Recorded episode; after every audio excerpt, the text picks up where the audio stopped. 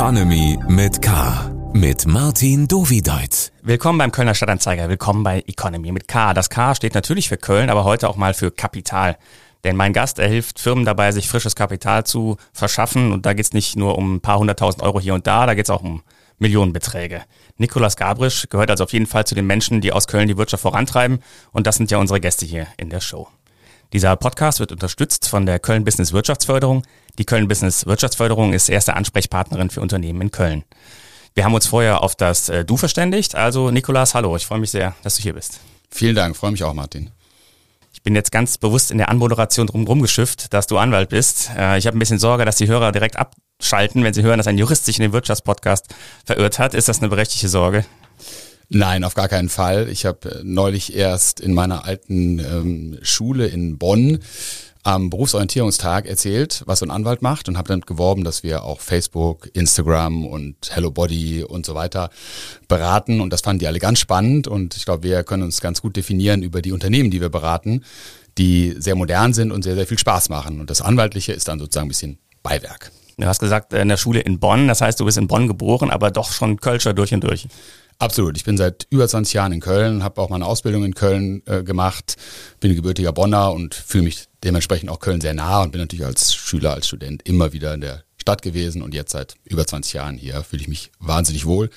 Wohne in Müngersdorf, ganz nah am Stadion, was für Köln natürlich auch extrem wichtig ist. Das ist auf jeden Fall ein Standortvorteil. Und ich habe gesehen, wo du gerade das Stadion ansprichst, äh, auf der Jahnwiese 2015, da hast du auch geholfen, die Wiese platt zu treten, als ACDC da war.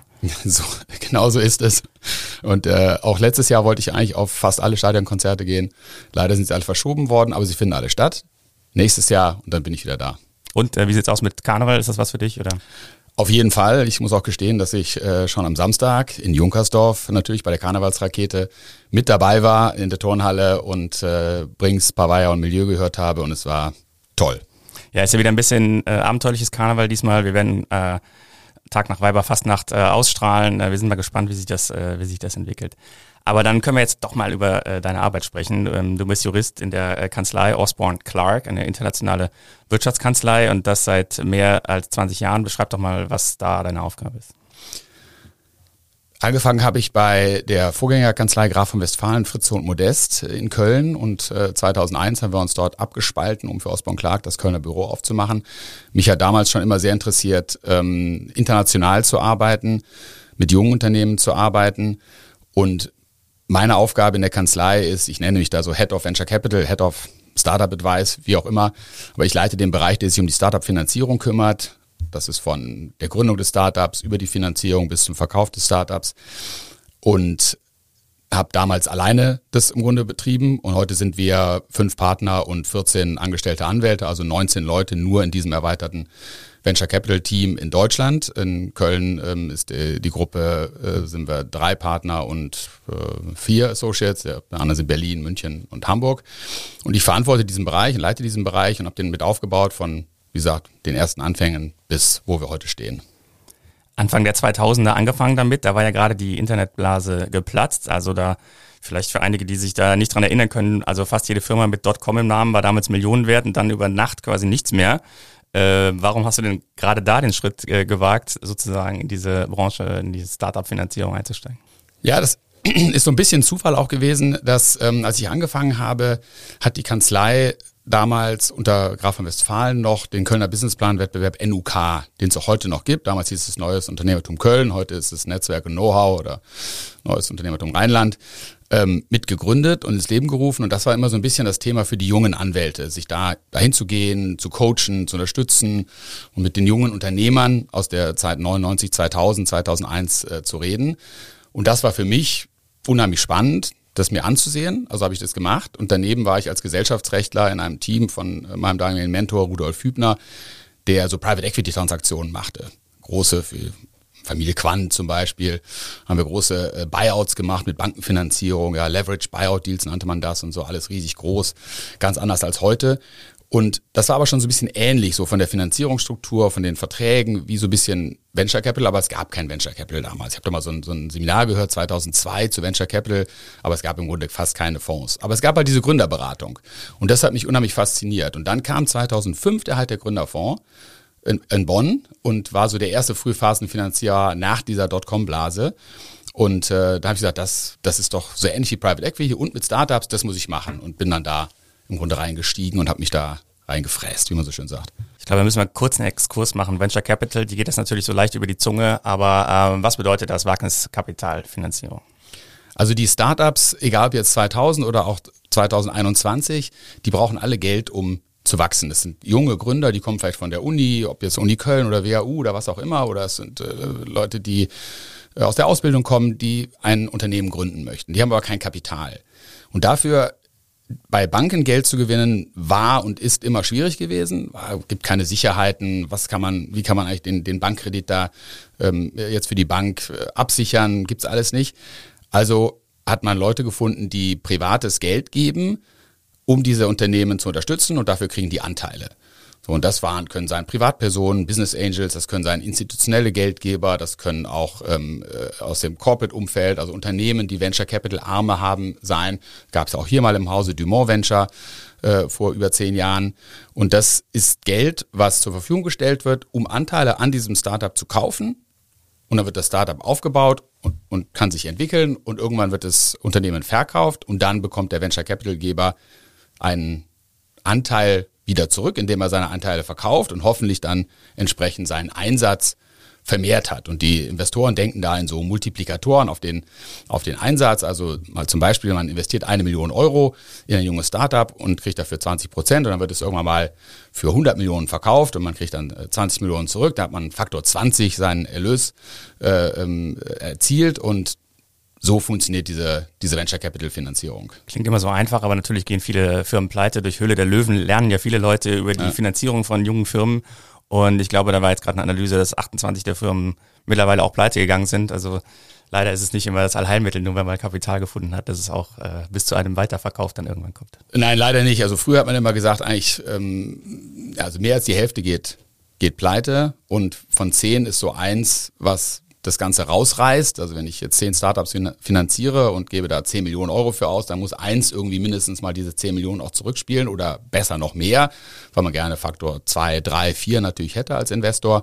Aber viele gehen natürlich auch pleite. So ein bisschen hat sich das zurzeit verändert, ähm, weil wir eine unheimliche Kapitalschwemme, muss man fast sagen, haben, sehr viel Kapital im Markt ist. Das heißt, sehr viele Startups auch sehr lange und sehr weit finanziert werden und dann doch irgendwie verkauft werden. Und dass so ein Startup ähm, wie früher dann mal 300.000 Euro bekommt und danach irgendwie kein Geld mehr findet und pleite geht, das ist nicht mehr so häufig wie früher. Mhm. Du begleitest jetzt gerade die Kölner Szene schon sehr lange. Hat sich das, ähm, wie hat sich dies entwickelt? Ich glaube, damals, als du angefangen hast, war Köln relativ weit vorne eigentlich, was die Startup-Szene äh, angeht.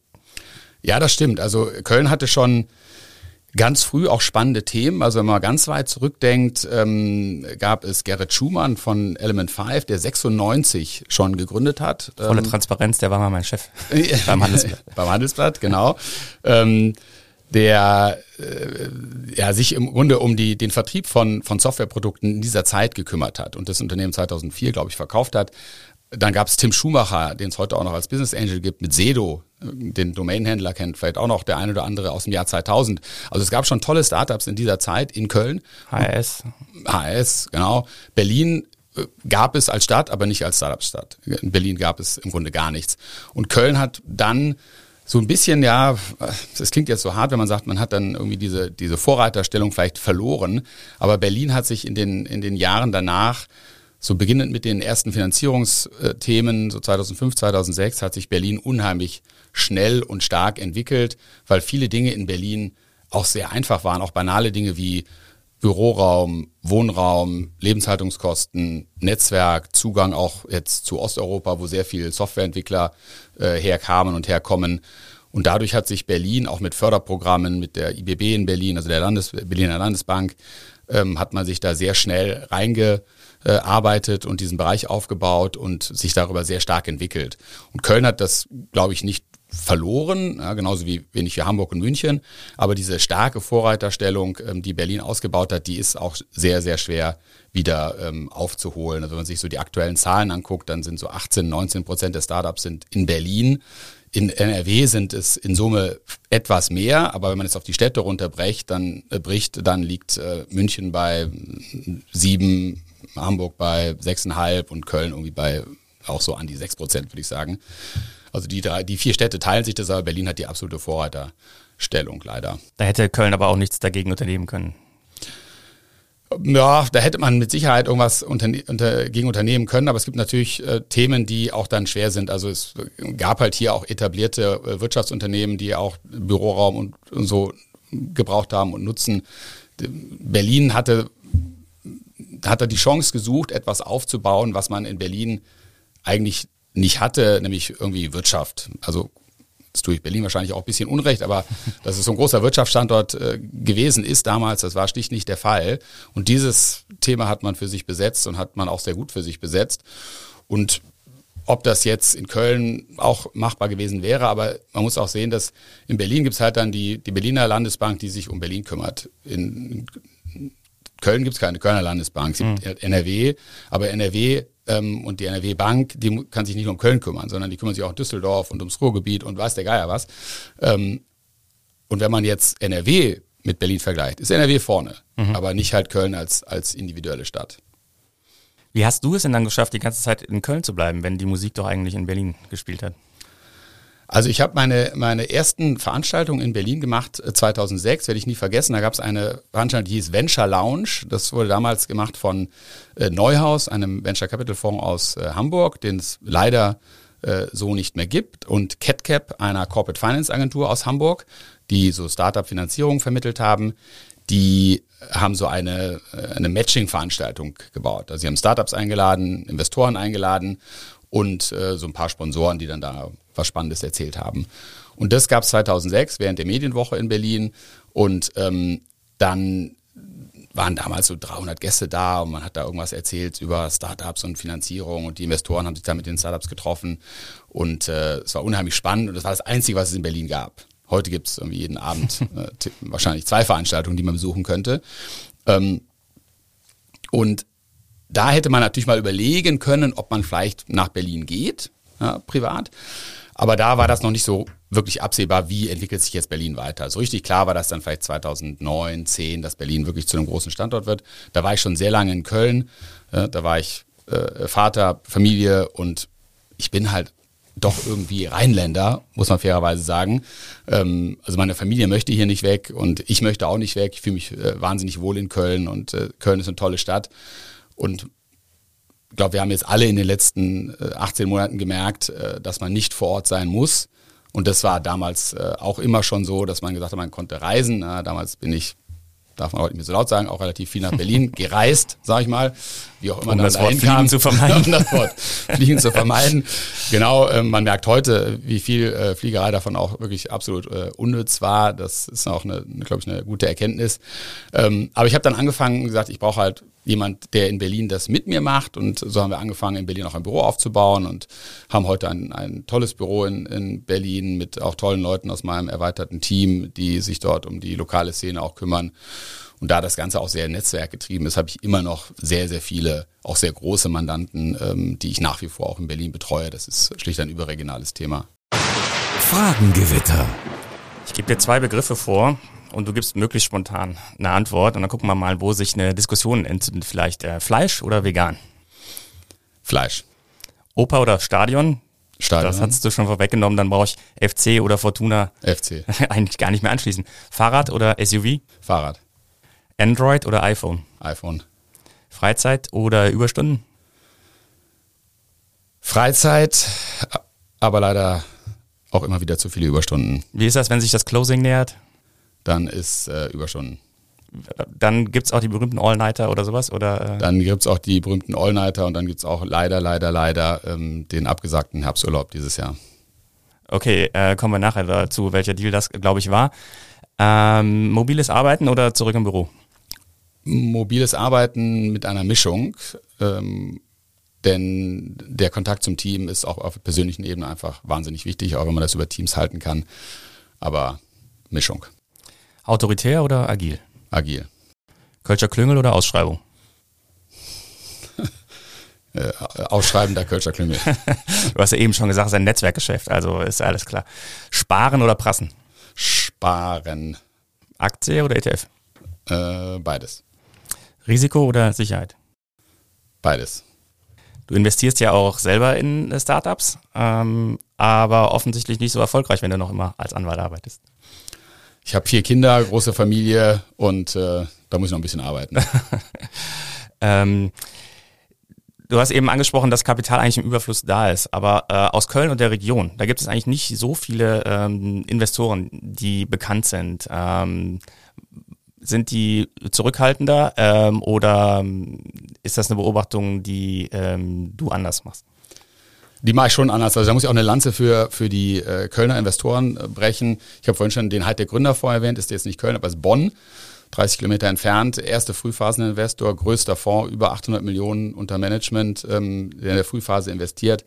Wir haben hier Coparion ähm, in Köln, die mit äh, auch vielen hundert Millionen äh, finanzieren, überwiegend aus ähm, öffentlichen Mitteln.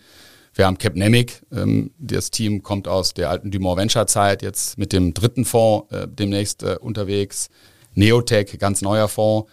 Ähm, äh, wir haben aber auch, äh, Dieter von Holzbrink hat einen Fonds ähm, in, in Köln, wir haben die Media Ventures aus der Ströer-Gruppe, wir haben Venister aus den alten Zeiten, wir haben STS mit äh, Stefan Schubert, Bitstone, also es gibt schon eine ganze Reihe von Fonds in Köln. Was es in Köln nicht gibt, ähm, und wahrscheinlich nur in Berlin, vielleicht so ein bisschen in München, sind sehr, sehr große Fonds. Also jetzt mit Ausnahme des Heite Gründerfonds und vielleicht auch mit Ausnahme so ein bisschen von Coparion, ähm, die deutlich, sag mal, über 250, 300 Millionen Euro managen und mhm. verwalten äh, und ausgeben. Das haben wir in Köln nicht, aber das ist auch nicht so schlimm. Also Köln hat äh, eine, eine gute ähm, Szene an Frühphaseninvestoren und kein großer Fonds, der in der vierten Finanzierungsrunde reingehen kann, kann reingehen in ein Startup, wenn nicht irgendjemand mal den Anfang finanziert hat. Und äh, insofern ist diese Frühphasenfinanzierung extrem wichtig, weil das ist der erste Schritt bei den Gründern, die eine Idee haben, die vielleicht so ein bisschen Produkt auch haben,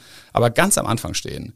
Und die brauchen das erste Kapital. Und das zu finanzieren ist vielleicht der wichtigste Schritt. Und deswegen ist auch die deutsche Business Angel Szene, das war jetzt gerade die letzten Tage, der äh, ähm, deutsche Business Angel Tag hier in Köln mit äh, auch einer großen Live-Veranstaltung und vier Tagen Programm.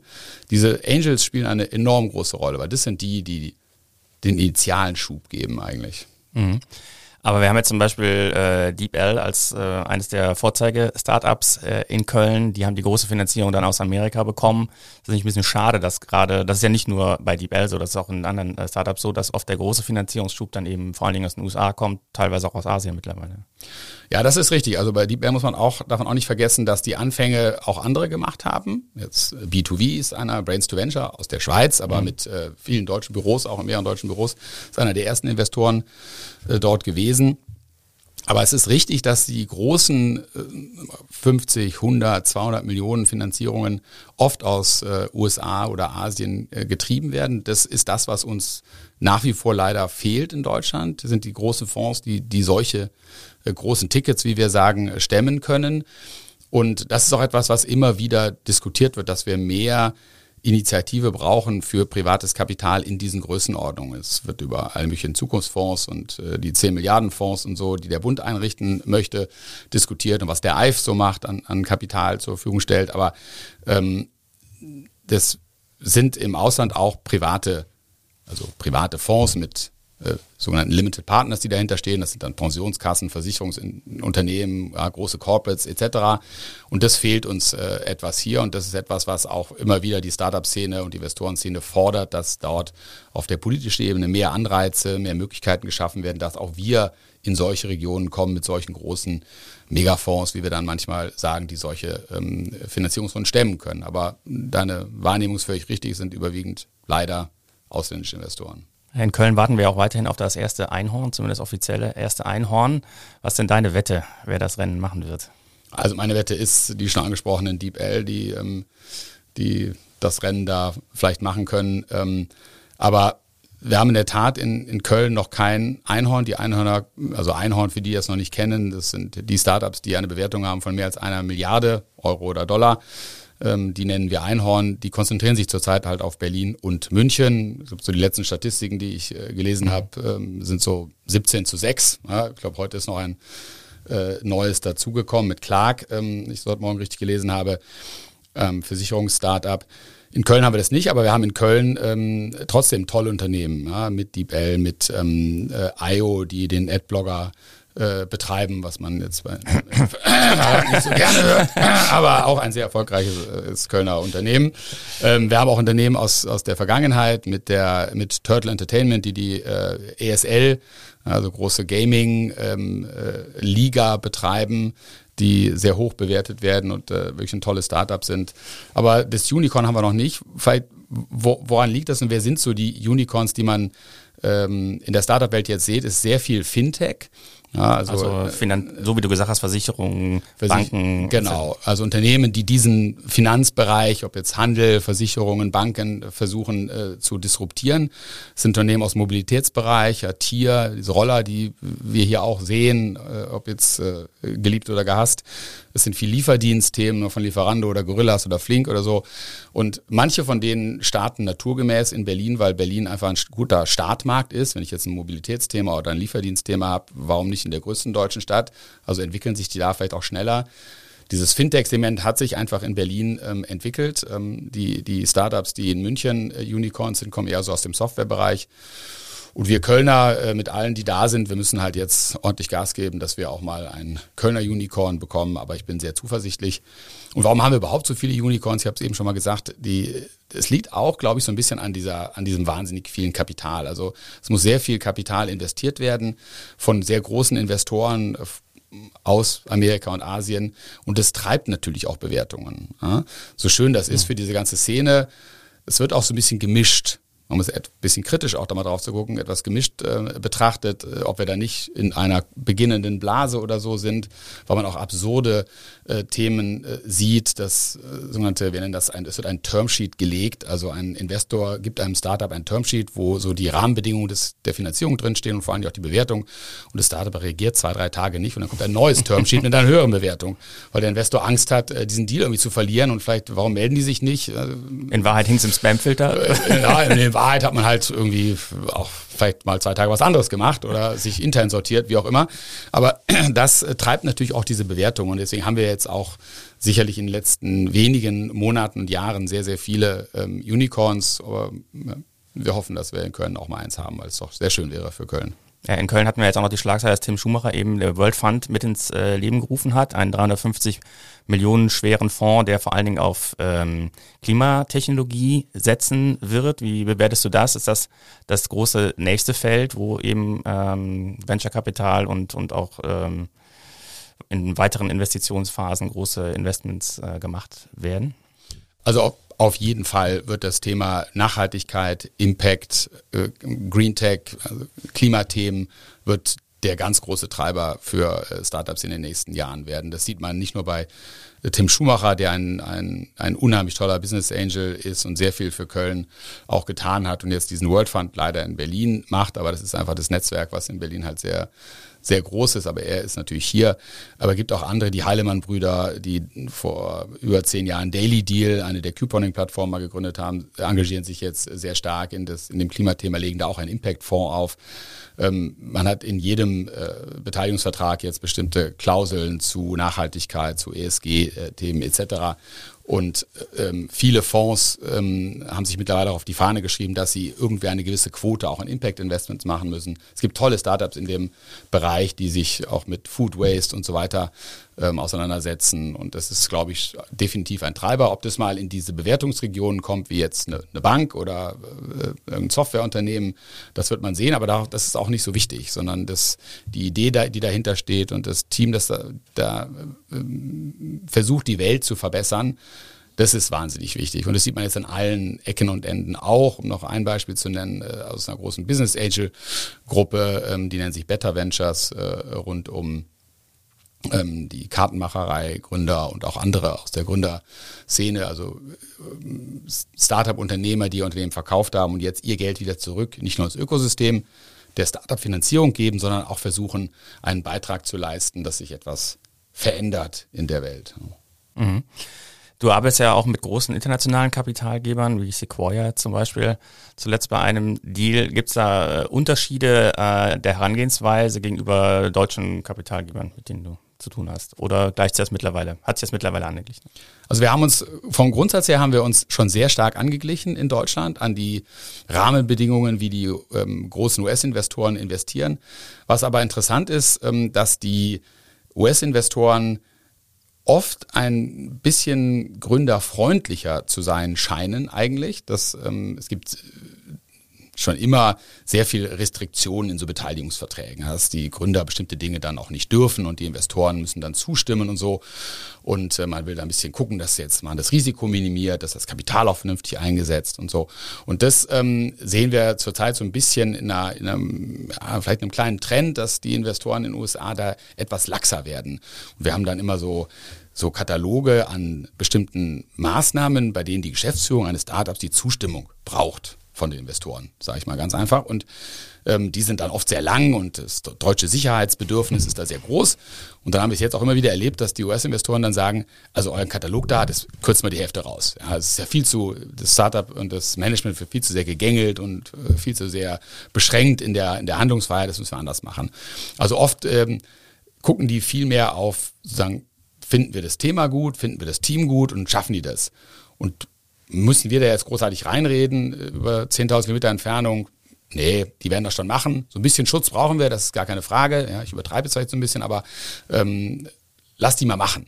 Und das ist vielleicht eine Attitüde, die ähm, mehr von dort kommt, als wir sie jetzt zurzeit haben und die wir vielleicht auch für uns durchaus adaptieren könnten, denen so ein bisschen mehr, also den, den Gründern so ein bisschen mehr Vertrauen auch entgegenzubringen, dass sie da wirklich was hinbekommen. In der Gründungsgeschichte von Biontech gibt's äh, das ja als Buch mittlerweile auch äh, veröffentlicht, da gibt's eine Passage, da geht's genau darum, als äh, Uwe Shahin, der auch schon mal hier Gesprächsgast war, als er äh, um seine Finanzierung bei den Strüngmann-Brüdern gebet, äh, gebeten hatte, dass er gesagt hat, ja, zehn Jahre dürft ihr euch nicht einmischen und dann haben äh, die Brüder zugestimmt, haben gesagt, okay, machen wir nicht. Das ist aber schon eher außergewöhnlich, oder? Das ist schon außergewöhnlich, ähm, aber ich sag mal, wenn ein Investor wirklich Ahnung von seinem Metier hat und sagt, er möchte in ein bestimmtes Thema investieren, weil das Thema und das Team so gut sind, dass er daran glaubt, was und warum solle er dann da versuchen, äh, Beschränkungen denen aufzuerlegen. Das zeigt ja eigentlich immer nur so ein bisschen, dass man nicht das Vertrauen in das Team hat, weil man sagt, ich muss das alles kontrollieren und, ja, und muss da mitreden können.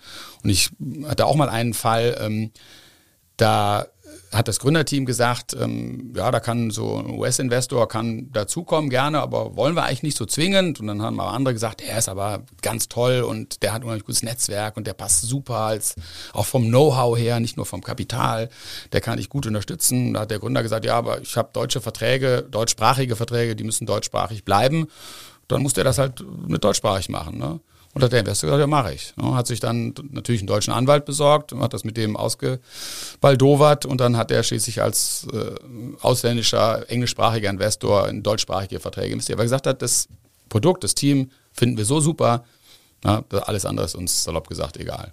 Und was ist die Beratungsleistung, die ihr dann zum Beispiel erbringt? Ist es mehr so die Klauseln eben, wie du gesagt hast, diese äh, Sicherheitsmechanismen da einzuziehen oder eben auch dabei zu helfen, zu sagen, okay, der Investor passt vielleicht viel besser, wir haben schon Erfahrungen ähm, wie der helfen kann in der Phase, in der ihr steckt? Also in erster Linie ist natürlich die Rechtsberatung, also die Umsetzung der Finanzierung in Verträge und zu versuchen auch die Klauseln so zu gestalten, dass sie für den Gründer passen, dass sie für den Investor passen, dass sie ausgewogen sind, dass sie den Schutz dem Investor bieten, den er braucht, aber auch das Startup nicht zu sehr einschränken. Also schon die juristische Umsetzung dieser Finanzierungsrunde in die, in die Verträge. Wir haben natürlich jetzt mit 20 Jahren Erfahrung auch ein wahnsinnig großes Netzwerk äh, an Investoren, an Angels etc., die wir so kennen, sodass wir natürlich immer wieder auch mal gefragt werden. Ähm, kannst du uns nicht sagen, wer so der Beste für uns wäre? Da muss ich leider fairerweise sagen, wenn ich das machen würde, würde ich den ganzen Tag wahrscheinlich nichts anderes machen. ähm, aber wir helfen immer unheimlich gerne mit dem Netzwerk. Ähm, und wenn jemand einen Kontakt braucht oder ein Intro gerne haben möchte, weil er jemand nicht kennt oder auch eine Meinung haben möchte, weil er sagt, mal, kennst du den und den und was hältst du von dem, da helfen wir immer gerne. Aber wir sind nicht die Kapitalsucher, sondern in der Regel kommt das Startup zu uns, wenn das Kapital vor der Tür steht und sagt, so jetzt können wir uns das so und so vorstellen und das sind unsere Vorstellungen, wie wir das machen und dann helfen wir dem Team, das umzusetzen und auch so zu verhandeln, dass es fürs Team passt. Auch viele, die jetzt ganz frühphasig ähm, äh, Geld suchen, also die von der Uni kommen zum Beispiel, die verstehen viele von diesen Regeln gar nicht. Das ist sehr viel Anglizismen, was es da gibt, die Liquidation mhm. Preference, Dilution Protection, Drag-along, Tag-along und so weiter.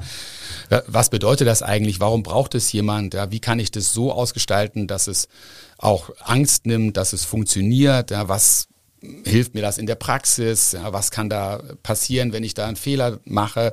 Und das dem Startup ähm, zu erklären und es dann gemeinsam mit den Investoren und deren Beratern, wenn man jetzt auf der Startup-Seite berät oder umgekehrt auf der Investorenseite, dann mit den Unternehmern zu verhandeln, das ist dann äh, unsere Aufgabe, das Ganze zu einem Deal zu führen, sodass dann irgendwann alle beim Notar sitzen, unterschreiben, dann fließt das Geld und dann geht's los und dann lehnen wir uns wieder ein bisschen zurück, bis dann die nächste Finanzierungsrunde kommt. Du hast es angesprochen, dass du mal auf der äh, Investorenseite äh, verhandelst und mal auf der Start-up-Seite. Gibt es dann auf der Investorenseite die eine Klausel, die du immer versuchst reinzuverhandeln und auf der Startup-Seite versuchst dieselbe Klausel rauszuverhandeln? Ja, das gibt's natürlich, dass man da so äh, bestimmte Themen hat, die man mal versucht äh, reinzubekommen, mal versucht rauszubekommen. Das gibt's gibt's immer wieder. Was ist so die ähm, Klausel, wo es am meisten äh, Zoff drüber gibt?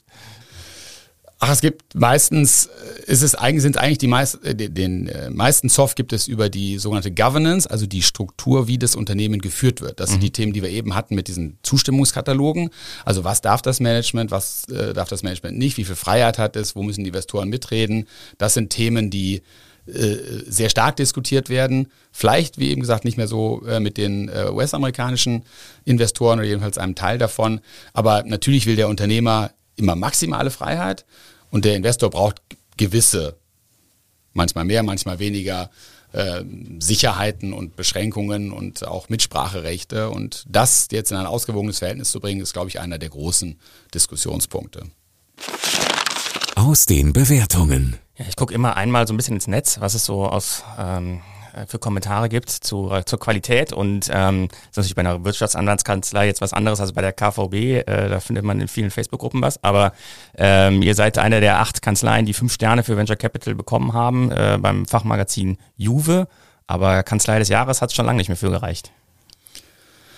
Ja, da sprichst du ein Thema an, was mich auch immer wieder etwas betrübt. Ähm, es gibt bei der Juve einen ähm, Award, der verbindet Private Equity und äh, Venture Capital.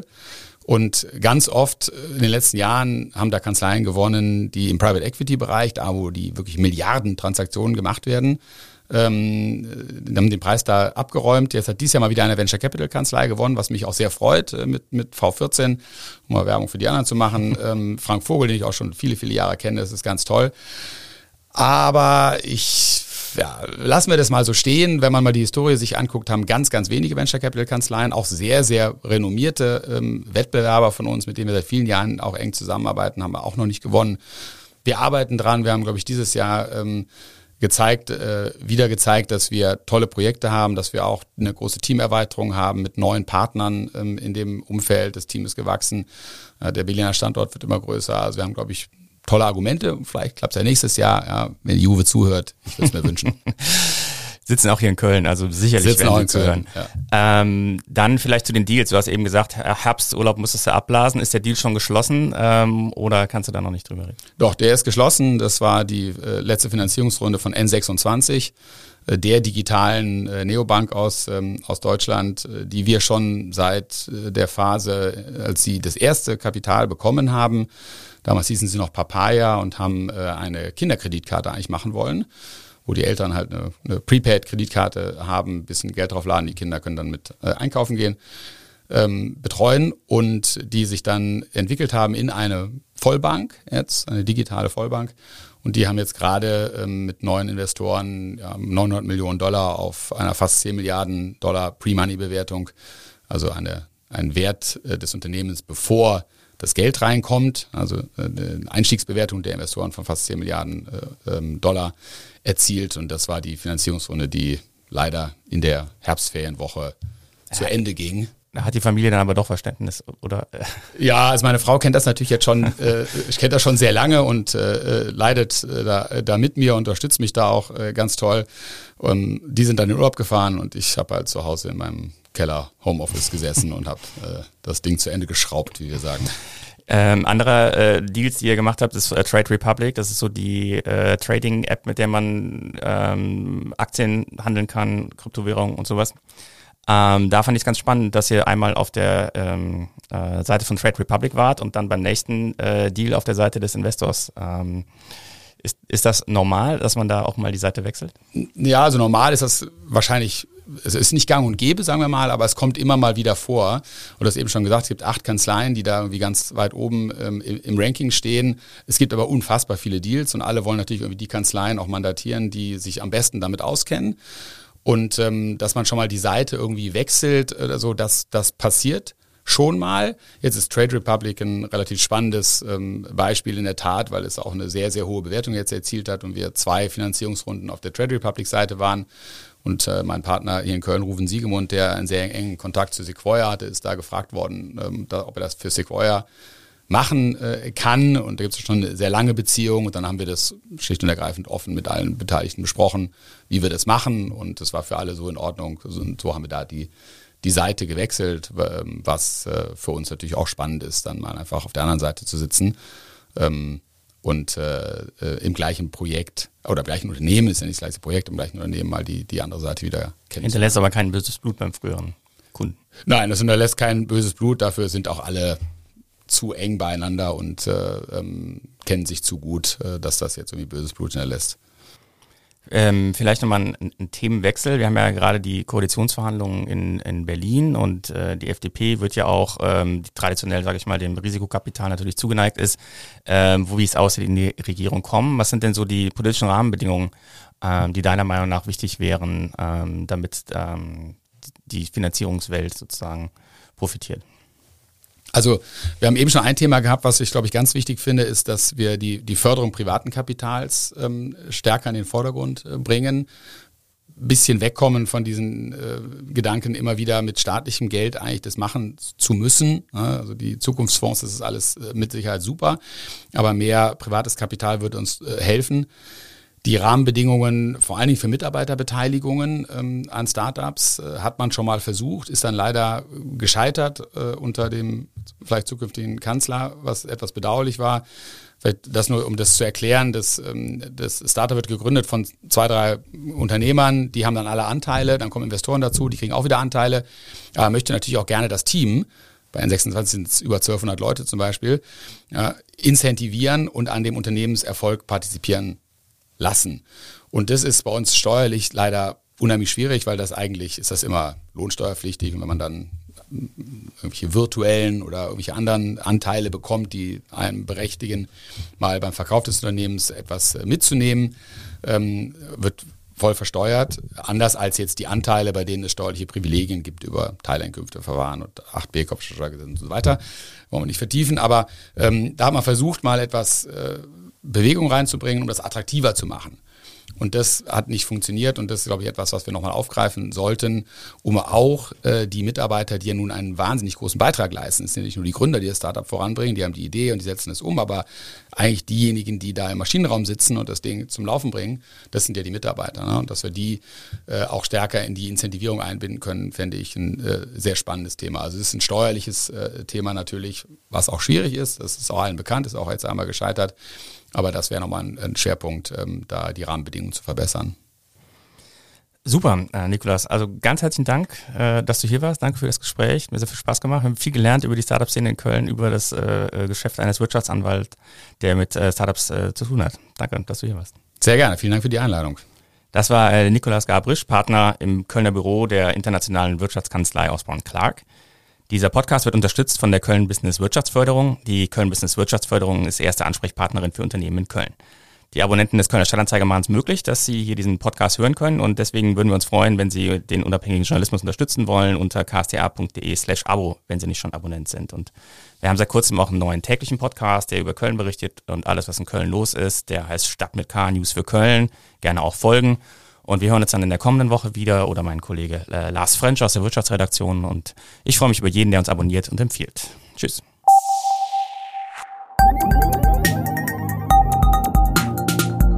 Economy mit K.